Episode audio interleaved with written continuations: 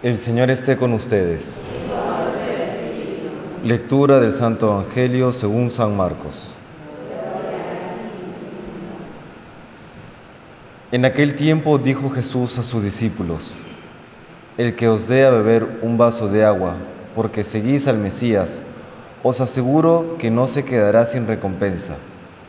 El que escandalice a uno de estos pequeñuelos que creen, más le valdría que le encajasen en el cuello una piedra de molino y lo echasen al mar. Si tu mano te hace caer, córtatela. Más te vale entrar manco en la vida que ir con las dos manos al infierno, al fuego que no se apaga. Y si tu pie te hace caer, córtatelo. Más te vale entrar cojo en la vida que ser echado con los dos pies al infierno. Y si tu ojo te hace caer, sácatelo más te vale entrar tuerto en el reino de Dios que ser echado con los dos ojos al infierno, donde el gusano no muere y el fuego no se apaga. Todos serán salados al fuego. Buena es la sal, pero si la sal se vuelve sosa, ¿con qué la sazonaréis? Que no falte entre vosotros la sal y vivid en paz unos con otros. Palabra del Señor.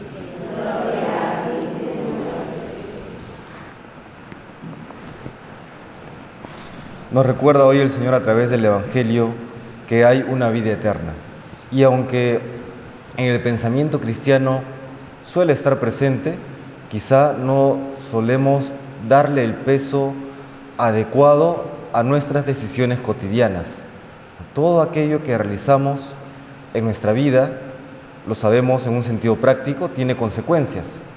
Lo que hacemos hoy tiene consecuencias a corto plazo, a veces a mediano plazo, a veces a largo plazo, pero siempre tiene consecuencias para la vida eterna. Todo tiene consecuencias, no todo acto moral, todo aquello que hacemos y todo aquello que siendo nuestra responsabilidad dejamos de hacer, tiene consecuencias. Esto también para la vida eterna, lo repito, ¿no? Y la perspectiva correcta para evaluar la situación en la que vivimos siempre será la vida eterna. Y es que cuántas veces nos encontramos con personas que, por ejemplo, dicen, pero ¿de qué vale eh, obrar correctamente? ¿De qué vale guardar los mandamientos? Si veo a tal otra persona que hace todo lo malo y que bien le va, no le falta nada, no tiene de todo, viaja constantemente, le va bien en los negocios, consigue contratos, etcétera, etcétera. ¿De qué vale guardar los mandamientos? ¿De qué vale hacer las cosas como Dios te pide? Bueno, es que si solamente evaluamos las cosas desde una perspectiva temporal, pues claro, pareciera a veces absurdo, pareciera contraproducente tratar de obrar bien. Pero si vemos las cosas desde la perspectiva eterna, claro que tiene sentido. ¿no? Recordemos, bueno, y el Señor nos lo recuerda el día de hoy, ¿no? Habrá una resurrección para la vida eterna y habrá una resurrección para la condenación. Y a veces pensamos que esta vida eterna, uff, está lejanísimo, ¿no? Lejanísimo. Pero la verdad es que todos llegaremos a esa vida eterna, todos, tarde o temprano. Y no vaya a ser que luego nos demos cuenta que no nos alcance para revertir la situación. De alguna u otra manera todos somos deudores, todos somos deudores, todos estamos con saldo negativo, ¿no?